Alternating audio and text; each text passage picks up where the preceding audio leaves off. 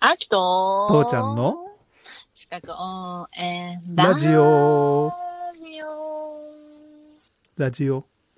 うん、ラジ今オ日は。ね、うんあの、職場の作業環境とかの話しようかなと思うけど、オッケー。前ね、いは衛い生患者の時に、作業環境に関して、これ、これ3本柱ですって言ってお知らせしたんだけど、もうだいぶ離れてるから、最えっ、初にと、答え言っちゃう。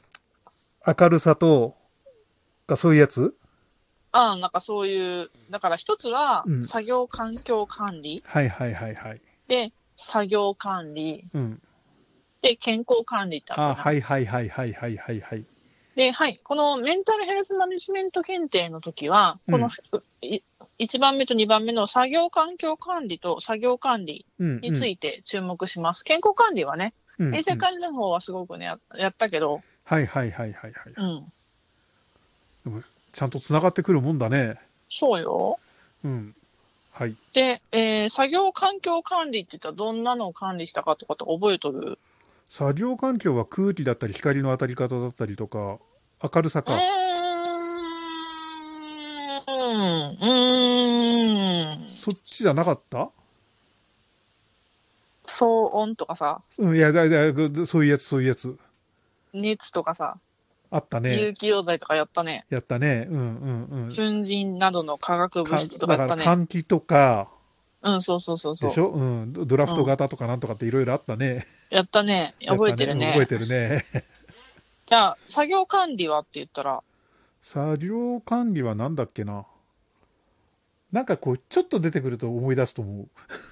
うーん、えーっと、作業時間とか、休あ息時間とか、あはいはいはいはいはい。シフトの管理とか、うんうんうんうん。結局全部言わせてるやつ。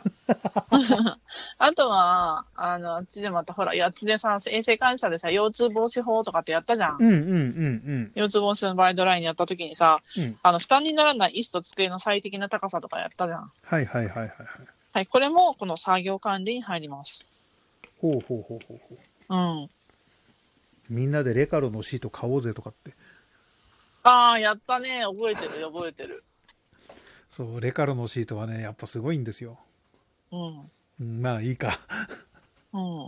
うん。じゃあ、じゃあ、あの、昨日、おととい、その前か、過重労働のさ、質的な、うん。えっと、質的な側面と量的側面ってやったじゃんか。はいはいはいはい。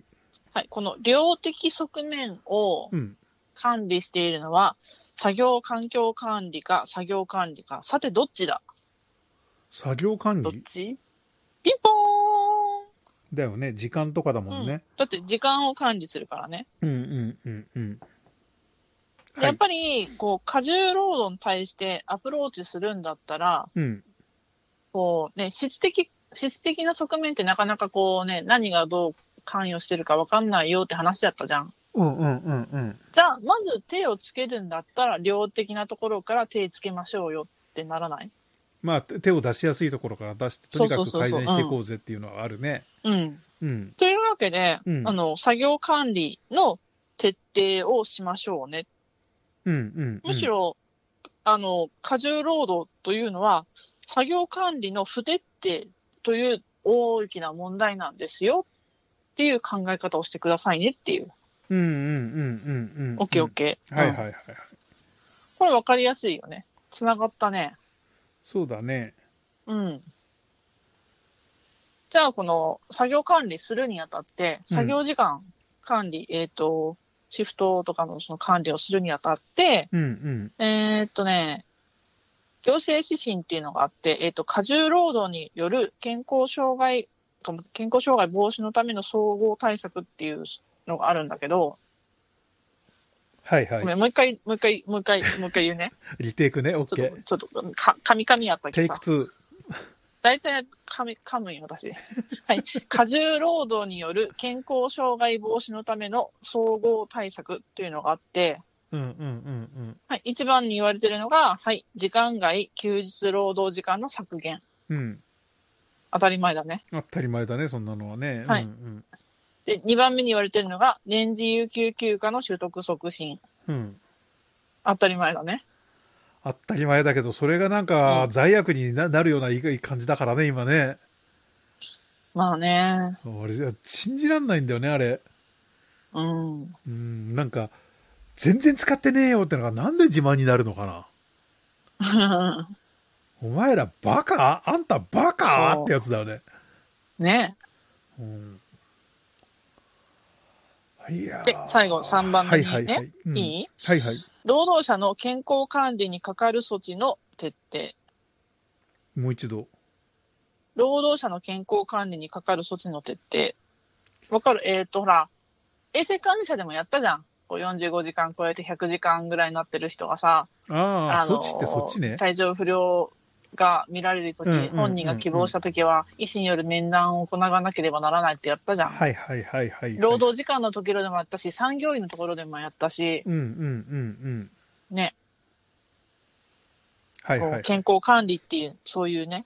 あとは、その衛生か、衛生委員会うん。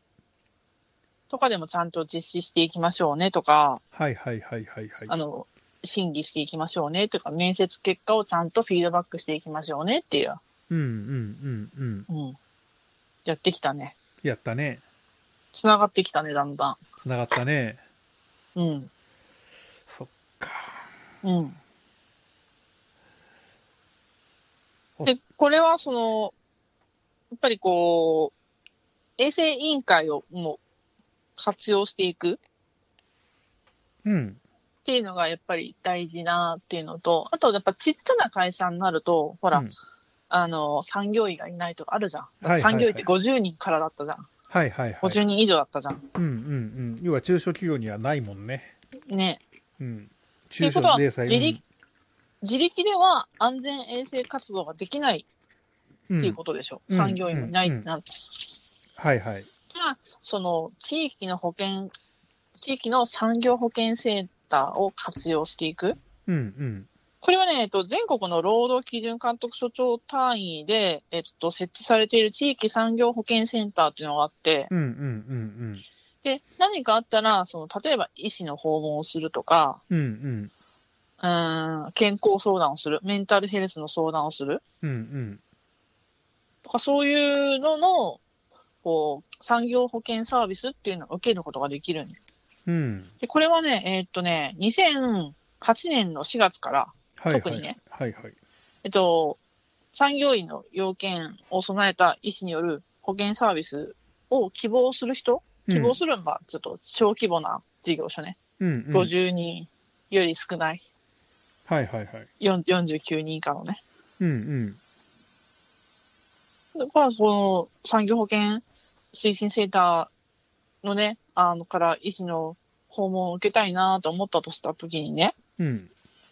こう、まあ、地域で活動する医師を紹介する制度が、えっ、とね、小規模事業上産業保険活動支援促進助成金事業っていうのが運営されてます。ほう。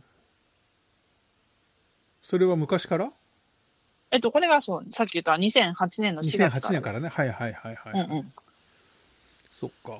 だから、こうやって、あの、自分のところではできないってなったとしても、そうやって地域のうん保険、。産業保険センターを利用していくっていうような、うん。あ。まあ、言うたら、せ制度うん。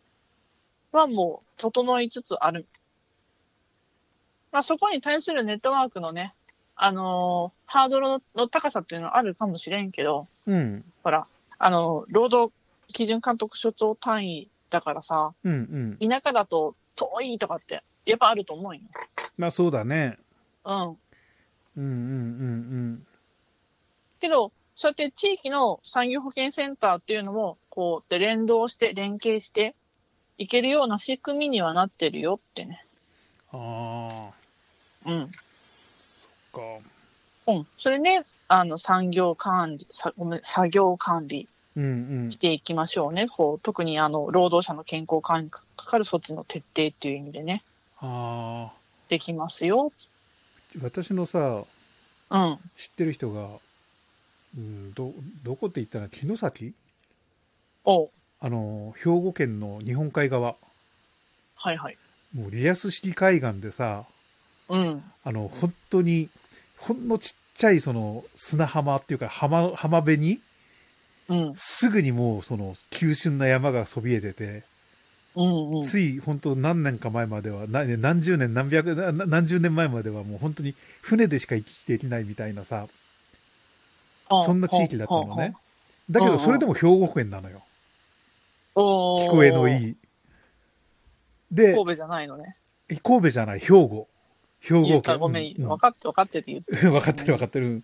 うん。で、そこがさ、そこの人たちがさ、会社で、その保険のなんかでさ、健康診断を受けるよとか、例えば、まあまあ、ももっとあれだけど、免許の更新に行くよっていうとさ、うん。なんか、ヤブっていう、あの、ちょっともうちょっとこう、なんていうの、神戸に近づいた、に要は日本海と太あの瀬戸内海の真ん中ぐらいのところまで来るのか、もう、もうもうちょっと日本海寄りかもしれないけど、とにかく来るんだよ。うんもう、本当に大変。うーん。道がもう本当に、まあ今トンネルができたからすごい楽になったんだけど、うん、うなんんか。険しい山道をうんちゃらうんちゃら、そっか。うん、だからね、なんか東京とかさ、大都会に住んでてさ、ちょっとあそこまで行けばいいよねっていうのと違うのよ。うん。だからそこら辺もちゃんと。と意識してやる必要ってあるんだなと感じた。まあそうね。うん。田舎になるとやっぱりあそういうアクセス大変っていうのはどうしても出てきてしまうからうんね。うんうんうん。だから学習するときにはそういう想像力も必要、これ。うん。うんって思ったよ思ったごめんねちょっとな、はいよ変な横やりを入れました いえいえ。じゃあ、今日はこんな感じで、また明日もよろしくね。うんそうだねまあ明日は今日の続き明日はメタボリックシンドロームだよ。 キャー思い当たることありすぎる